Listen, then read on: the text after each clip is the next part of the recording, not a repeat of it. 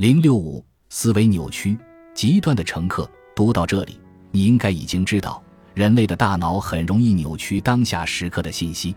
在传统的 CBT 中，已经发现了一些认知扭曲，这可能会导致情绪的放大。我们都容易犯这些思维错误，你会产生这种想法也是正常的，只是他们根本无异于对实际情况做出客观的反应。表格七点一中包含了这种类型的思维扭曲。当你的想法对当前事实的评估不够准确时，学会识别这些思维扭曲会非常有帮助。学习它们，了解它们，并检查它们的准确性。暂停。哪种类型的思维扭曲最常出现在你的仪表板上？